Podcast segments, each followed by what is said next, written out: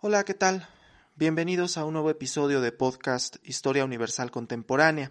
Este episodio está inspirado principalmente en los eventos que están sucediendo, los eventos en curso, y me refiero específicamente a la invasión de Ucrania por parte de la Federación de Rusia que comenzó el pasado 24 de febrero. Este episodio no es como los anteriores, no es una obra acabada, porque los eventos se encuentran en curso y precisamente por esta razón son únicamente una serie de reflexiones que se hacen de manera presente y actual sobre los eventos que están sucediendo en el territorio de Ucrania y propiamente de la guerra que se ha desatado la invasión que la Federación de Rusia ha comenzado sobre el territorio de Ucrania.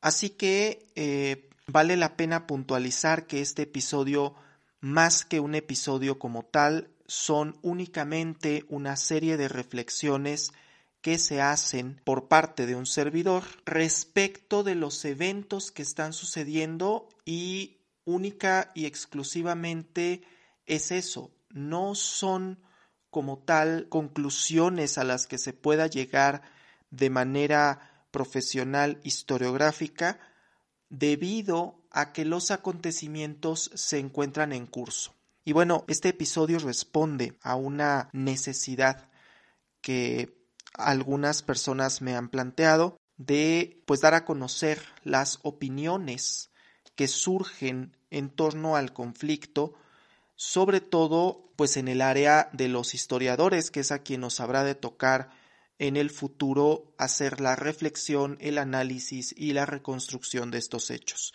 Así que eh, quédenos claro en principio que lo que vamos a escuchar aquí no son conclusiones, pueden a futuro cambiar algunas de estas posturas y algunas de estas reflexiones, en función de cómo se desarrollen los acontecimientos. Precisamente la primera reflexión al respecto consiste en decir que los hechos, lo que está pasando en Ucrania, los lamentables eventos de la invasión de Rusia a Ucrania, son hechos en curso que no son historiables, que todavía no son historiables, para puntualizarlo. Claro que en el futuro los historiadores habremos de establecer nuestros análisis sobre estos hechos. Y claro que los historiadores del futuro habrán de reconstruir estos hechos,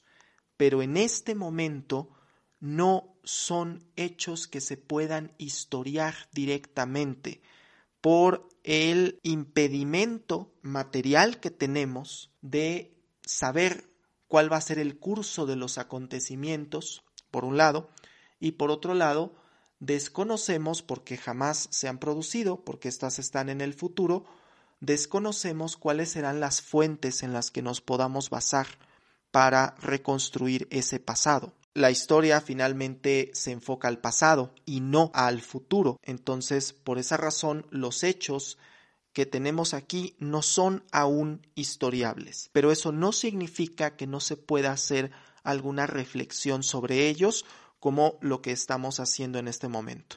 Vale la pena decir entonces y puntualizar muy bien que el pasado, los hechos del pasado, no se deben de mirar con los ojos del presente. Y entonces, cuando nosotros vemos hacia hechos que sucedieron hace tiempo, en ocasiones tenemos la tentación de hacer juicios de valor basados en nuestra percepción particular del mundo que nos está rodeando. Sin embargo, vale la pena decir que los hechos del pasado no pueden verse con los ojos del presente y precisamente los ojos del futuro de las personas que en el futuro puedan historiar esto que está pasando en Ucrania, eh, tendrán que tener la apertura de saber que los valores que tengan ellos no pueden aplicarse directamente a estos eventos y por lo tanto tendrá que contextualizarse.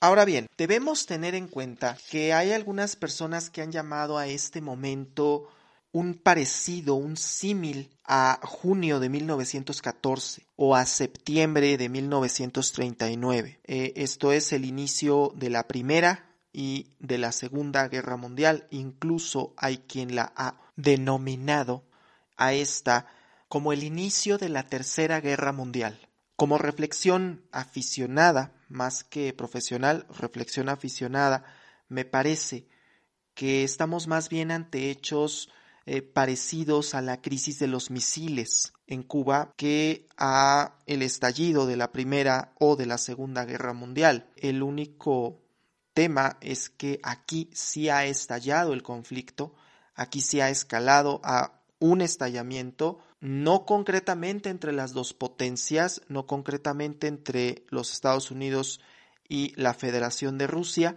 pero sí a un estallamiento directamente con el país que, por llamarlo de alguna manera, estaba coqueteándole o está coqueteándole a la Organización del Tratado del Atlántico Norte.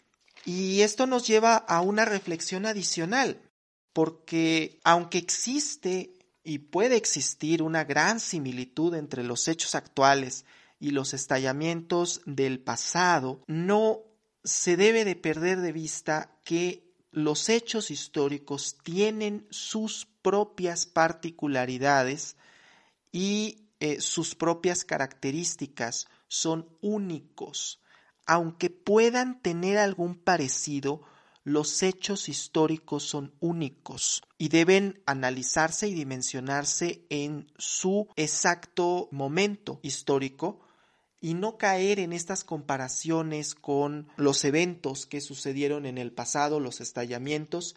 Claro que podemos voltear a ver al pasado y encontrar alguna similitud, esto se puede, pero tanto como equiparar una cosa con la otra es un despropósito. Y entonces el contexto histórico es algo muy importante. Los procesos históricos actuales devienen de la desintegración de la Unión Soviética hace poco más de tres décadas. Los reajustes políticos, económicos y sociales que se han dado desde entonces son precisamente una parte fundamental de ese contexto histórico, porque el mundo ha cambiado en estos 30 años. Vale la pena aquí entonces eh, ponernos a ver este contexto. La Unión Soviética se desintegró en el año 1991 y de ahí se formaron una serie de países. Algunos de ellos se separaron de la Unión Soviética de manera pacífica y algunos continúan teniendo cierta afinidad con el régimen que tiene actualmente la Federación de Rusia. Esto es el caso de Bielorrusia, por ejemplo, pero no así algunas otras de las llamadas ex repúblicas soviéticas, como lo son eh, precisamente Ucrania, Lituania, Letonia, Estonia, son repúblicas que en un momento dado no solo se separaron de la Unión Soviética, sino que no están a favor del régimen que se encuentra actualmente en la Federación de Rusia. Y esto las ha llevado en ocasiones a acercarse a Occidente, específicamente a, los Estados Unidos, pero en general acercarse a los países occidentales, buscar en cierta manera alguna afinidad con la Unión Europea o más con la organización del Tratado del Atlántico Norte. Desde que la Unión Soviética se desintegró hace más de 30 años, el mundo ha cambiado. Estados Unidos asumió un rol hegemónico durante la década de los 90 y ese rol hegemónico de la Unión Americana se vio severamente afectada después de los atentados del 11 de septiembre en 2001. Ese liderazgo que quería asumir eh, el gobierno de los Estados Unidos se vio minado en gran medida por los atentados terroristas del 11 de septiembre. Pero, al mismo tiempo, la Federación de Rusia, que parecía ser ya un cero a la izquierda en el plano internacional, poco a poco fue ganando mayor poder dentro de la escena internacional. Muestra de esto es que hacia la década del 2010 el nombre de Vladimir Putin se volvió un nombre sumamente popular incluso en Occidente. Y esto es importante saberlo. Difícilmente se había mencionado a otra persona que no fuera el presidente de los Estados Unidos como el hombre más poderoso del mundo. Y sin embargo, ya hacia la década de 2010 se empezaba a mencionar más el nombre del actual presidente de Rusia, Vladimir Putin. El mundo ha cambiado en 30 años. Y sin embargo, hay algunas tensiones que siguen vigentes después de la caída del muro y la desintegración de la Unión Soviética. Precisamente por esto eh, vale la pena aquí puntualizar algo muy claro. Es innegable que Rusia, la Federación de Rusia, inició las hostilidades militares contra Ucrania. Vale la pena puntualizar esto, dejarlo muy claro para la posteridad, que es la Federación de Rusia quien inició las hostilidades militares. Con razón o sin ella, esto ya es una cuestión aparte, pero es algo que no se puede negar, no se puede desmentir, porque eh, es evidente. Y vale la pena porque en muchas ocasiones pasa que ha pasado el tiempo y empiezan a venir estas corrientes desmitificadoras que son buenas en algunos casos, pero en otras caen en situaciones de negacionismo. Vale la pena decirlo fuerte y claro. Es innegable que Rusia inició las hostilidades militares contra Ucrania.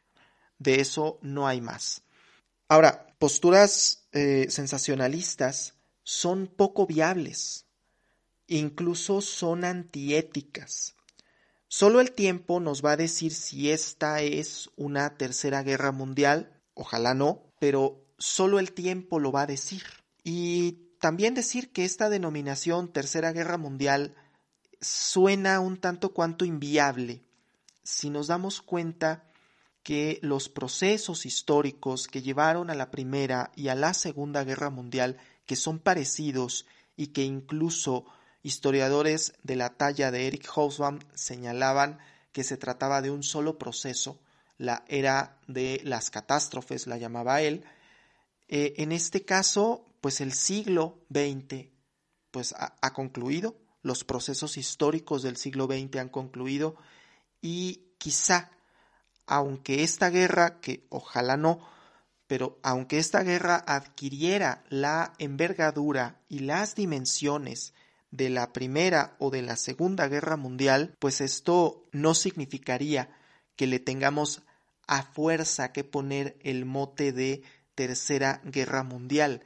Quizá los historiadores tendríamos que escoger otra denominación que no la ligara directamente con esos procesos de guerras mundiales que se dieron en el siglo XX, un siglo que finalmente ya concluyó y que además la distancia entre la segunda y la tercera sería demasiada como para establecer una correlación directa, como si lo fue la primera y la segunda, que es evidente que la, el final de la primera es la causa directa del estallido de la segunda. Y también esto nos lleva a una reflexión muy importante, porque se ha equiparado a Vladimir Putin en muchas ocasiones con Adolf Hitler. Se ha tratado de encontrar alguna identificación con esos eh, líderes del pasado, vamos, para mal y en ocasiones para muy mal. Y no estoy diciendo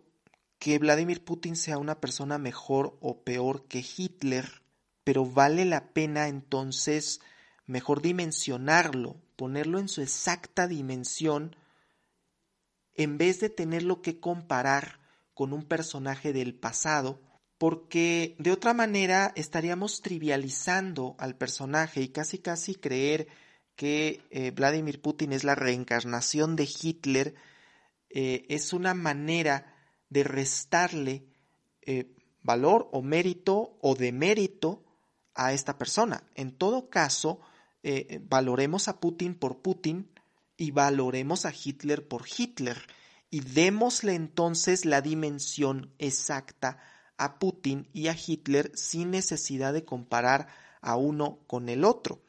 Ya quizá serán ejercicios historiográficos en el futuro los que puedan hacer este tipo de comparaciones, que claro que pueden valerse, pero en este momento quizá lo mejor es no identificar a uno con el otro y no pretender eh, construir un discurso basado en Putin es igual a Hitler o los líderes de Occidente son igual a sus homólogos de hace 70 años, porque esto es realmente inviable. Se ha dicho varias veces que las personas sacan lo mejor de sí y demuestran lo que valen precisamente en las adversidades. Y entonces quizá vamos a poder ver al presidente de Ucrania o a los líderes actuales, ¿no? A Zelensky, a, Biden o a cualquiera de los que actualmente son los líderes de los países eh, de la OTAN y o sus aliados, vamos a poderlos ver cómo reaccionan ante los actuales eventos. Pero no creo que sea conveniente en este momento compararlos con sus homólogos de hace 70 años. Esto quizá es un despropósito todavía mayor. Bien, Rusia ha dado razones. La Federación de Rusia ha expuesto sus razones. Ha dicho, ojo, no estoy diciendo que estén bien o estén mal, las estoy dando únicamente. Rusia ha dado estas razones. Que existe un movimiento neonazi en Ucrania. Ha dicho que esta guerra busca fomentar o apoyar la autodeterminación de minorías rusas en Ucrania. Ha dicho que la unión o la incorporación más bien de Ucrania a la organización del Tratado del Atlántico Norte generaría una grave afectación a su seguridad interior. Estas razones se parecen mucho a las que nos ha dado en el pasado los Estados Unidos en intervenciones como la de Afganistán o la de Irak en 2001 y 2003 respectivamente. Ojo con esto, eso no justifica las acciones ni de uno ni de otro. Son las razones que se nos han dado y que, bueno, eh, esto de afectar la seguridad interior ha sido la excusa también para otras invasiones, pero eso no significa que éstas estén justificadas ni las de Rusia, ni las de los Estados Unidos. Ahora, Ucrania, por su parte, ha negado categóricamente la existencia de grupos neonazis y de apoyos neonazis por parte del gobierno. Sin embargo, aquí vale la pena decirlo, Ucrania y los Estados Unidos fueron los únicos dos países que votaron en contra de la resolución A76-460 de la Asamblea General de Naciones Unidas en diciembre pasado. Esta resolución pretendía combatir la glorificación del nazismo, neonazismo y otras prácticas que contribuyen a exacerbar las formas contemporáneas de racismo, discriminación racial y formas conexas de intolerancia, este voto en contra vino por parte de los Estados Unidos y de Ucrania contra el voto prácticamente unánime del resto de los miembros de la Asamblea General de Naciones Unidas. Por otra parte, Ucrania ha solicitado unirse a la Organización del Tratado del Atlántico Norte, a lo cual Rusia se ha opuesto en varias ocasiones. Claro está que al ser un país soberano, Ucrania está en todo su derecho de unirse a las organizaciones internacionales que así lo desee, siempre y cuando estas organizaciones, por supuesto, lo acepten. Pero sí debe quedar claro que Rusia se ha opuesto a esta incorporación a la OTAN por parte de Ucrania. Entonces, nos damos cuenta aquí de las razones que han dado los líderes mundiales. Decía y recojo aquí la reflexión que hizo Carl Sagan hace más de 40 años. Hemos oído las razones de las superpotencias. Sabemos quién habla por las naciones, pero ¿quién habla por la especie humana? ¿Quién habla en nombre de la Tierra? Y es que Rusia tiene un arsenal nuclear enorme. Ucrania se desarmó nuclearmente para poder buscar su membresía a la OTAN, se desarmó. Pero los líderes de la OTAN, Estados Unidos, Reino Unido, Francia, tienen armas nucleares. Y si en este momento no han decidido iniciar un intercambio nuclear, lo cual pues hasta este momento debemos darnos de santos por ello, no quiere decir que no lo vayan a hacer en el futuro y que no tengan ese poder en sus manos. Y entonces los que estamos amenazados somos la gran mayoría de los habitantes del planeta Tierra.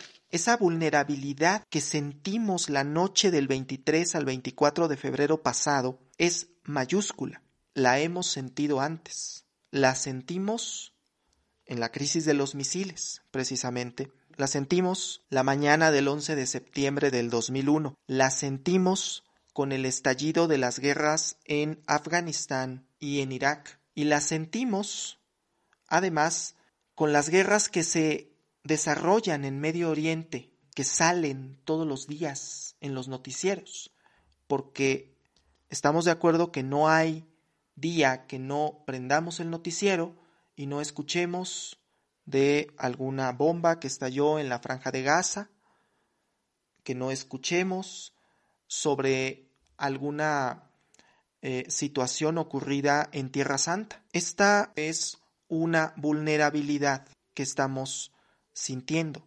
Esta eh, es una situación que todos los seres humanos deberíamos sumarnos en contra de cualquier estallido, cualquier guerra, porque son los líderes los que están atrás de su escritorio. Vladimir Putin está en el Kremlin, Joe Biden está en la oficina oval, y son sus jóvenes los que van a pelear al frente. Son sus jóvenes los que se están matando sin deberla ni temerla somos vulnerables al poder de unos cuantos. Ese es el problema. Y ese es el problema de todas las guerras, no es nuevo. Los civiles, como siempre, son los más afectados. Y lo vemos en las imágenes de lo que sucede en Kiev, y lo vemos en las imágenes de lo que sucede en cada uno de los territorios ocupados en este momento por Rusia. Lo vemos en Medio Oriente, lo vimos en Kabul, lo vimos en Irak, lo vimos en cada uno de los escenarios de guerra. Son los civiles los más afectados. Ucrania lamentablemente se quedó sola ante esta invasión, pero también al no ser parte de la OTAN, pues la OTAN se convirtió en un mero espectador y la OTAN no parece tener intenciones de acercarse de querer eh, emprender una defensa, porque hay mucho en juego, porque Rusia tiene mucho poder, no solo el poder nuclear, no solo el poder de destruir todo cuanto conocemos, también tiene eh, el poder de cerrar las válvulas y dejar de proveer gas y petróleo a toda Europa. Aquí es importante decir que ni Rusia ni Ucrania son países homogéneos. Hay ciudadanos de la Federación de Rusia, civiles rusos, que están en contra de la invasión a Ucrania. Hay civiles en Ucrania que están a favor de la ocupación rusa. ¿En qué proporción? No lo sé con certeza. No lo podemos saber con total certeza. Pero creer que todos los rusos están a favor de lo que está haciendo su gobierno es una generalización que se antoja bastante alejada de la realidad. Ningún país es homogéneo. Su población piensa. Y por eso vemos las protestas en Moscú. Por eso vemos las protestas alrededor del mundo afuera de las embajadas de Rusia. Pero por eso también vemos que hay una minoría rusa en Ucrania. Y es por eso que este conflicto en particular debería resolverse más bien a través del el ejercicio de la libre determinación de los pueblos, esto es, preguntarle a cada una de estas minorías y de estos sectores si quieren formar parte de uno o de otro país, sin pisotear, por supuesto, la soberanía ni de Rusia ni de Ucrania. Esto ya es una cuestión meramente diplomática que puede resolverse precisamente por la vía de la diplomacia sin necesidad de llegar a estallamientos tan lamentables como el que estamos presenciando. Bueno, como siempre, este tipo de cosas son reflexiones. Hasta aquí quedan las reflexiones que hago sobre este evento que está sucediendo, al menos hasta este momento, y queda para la posteridad esta reflexión, estas ideas de lo que está sucediendo en Ucrania y por supuesto que son dichas, eh, como lo decía Hobsbawm, desde un nicho, desde el nicho que tiene el historiador. E, en mi caso, eh, soy mexicano, en mi caso, eh, tengo un tipo de formación profesional que me lleva a estas reflexiones, pero que no descarta las otras reflexiones que han salido sobre este tema. Por su atención, muchas gracias y hasta la próxima.